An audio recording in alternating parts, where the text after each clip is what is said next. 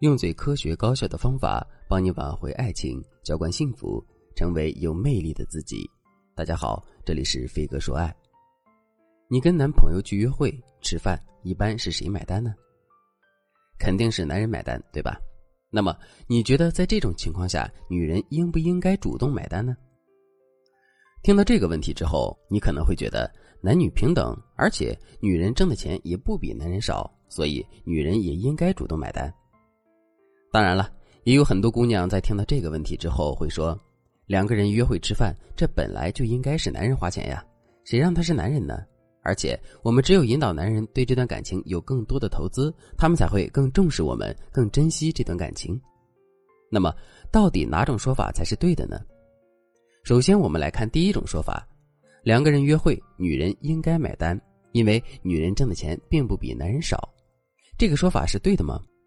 这个说法当然是对的，不过女人应该主动买单的原因，并不是这句话里提到的女人挣的钱并不比男人少。事实上，即使女人挣的钱比男人少很多，女人也应该适当的买单。为什么这么说呢？首先，女人买单这件事可以突出自身不拜金、不占男人便宜的特质，这个特质一展示出来，我们自身的形象和框架就有了。当我们在男人的脑海中建立了这样的形象之后，男人对我们的付出意愿会进一步增强。与此同时，他在追求我们的过程中也会对我们更加上心。另外，女人主动买单这件事也是考验男人的一种方式。我们来想一想，如果我们和男人的每一次约会都是男人买单，我们则一直在听男人的安排的话，男人的内心会有一种什么样的感受呢？没错，男人肯定会觉得他已经为我们付出了很多，并且我们一直都在接受他的付出，并且乐在其中。可是，男人就是跟我们约了个会，吃了个饭啊。如果仅仅是这样，男人就觉得他已经为我们付出了很多的话，那我们也太没有价值了。所以，从这个角度讲，我们主动买单这件事，也是在告诉男人，他对我们的这点付出根本就不算什么。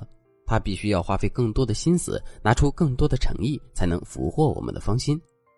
如果在听到这节课程之前，你已经犯了上述所说的错误，可是却不知道该如何补救的话，你可以添加微信文姬八零，文姬的全拼八零，来获取专业的指导。好了，说完了第一种说法，我们接着再来说第二种说法：男人就应该在约会的时候花钱，这是由性别决定的。与此同时呢？男人多花钱，多对我们进行投资，这也会让他变得更重视我们。这个说法是对的吗？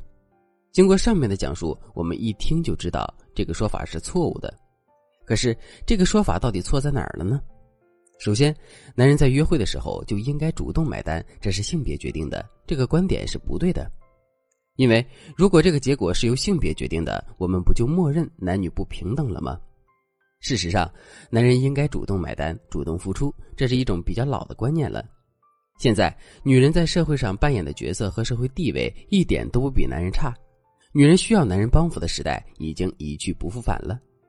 另外，让男人在约会的时候多花钱、多为我们投资，这确实能够让他变得更重视我们、更重视这段感情。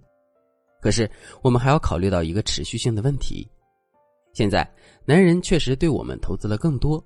可我们引导男人的投资方式，也损害了男人进一步为我们投资的意愿。如果是这样的话，从长远来看，男人对我们的投资其实是更少的。当然了，我们要在两个人约会的时候买单，但这并不意味着我们可以盲目的买单。在这个过程中，我们还要遵循一些原则的。第一个原则：总量平衡原则。上面我们也说了。在约会的时候，男人主动买单，这是大家在观念里认可的事情。我们暂且不说这个观念到底对不对，但我们要知道，观念的改变是一个极其漫长的过程。所以，跟一个大家普遍坚持的固有的观念去对抗，这绝对是一件费力不讨好的事情。正确的做法是，我们要在一定程度上去顺应这个观念，同时对自身的行为做出一定的调整。这个方法的具体体现就是。我们也应该主动付出，主动为男人买单，但在整体上、总量上，我们对男人的投资要少于男人对我们的投资。就比如，男人主动买单两次或三次，我们就可以主动买单一次；男人主动给我们买两三次礼物，我们就可以回馈给男人一份礼物。只要我们把握好了总量平衡的原则，我们就既能保持住自身的框架，同时又能更大限度的引导男人对我们投资了。第二个原则，转化原则。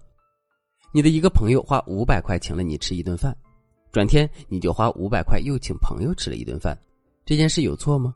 当然没错，可是它会显得两个人很生分。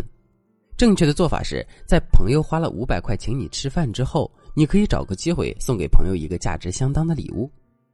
通过这样的转化，两个人就既能达成投资的平衡，同时又不会那么生分了。其实我们在感情中的投资也是如此。男人请我们吃了两顿饭，第三顿饭我们就要抢着买单吗？其实大可不必，我们可以继续让男人买单。但是在男人买完单之后，送给他一个我们精心准备的礼物，这不也一样吗？另外，两个人之间的娱乐项目肯定不止这一个。就比如，两个人吃完饭之后，还可能一起去看电影，或者是一起去商场购物。在这种情况下，如果男人请了你吃饭的话，你就可以请他看电影，或者是在逛商场的时候亲手给他买一件小礼物，这不也能很好的解决问题吗？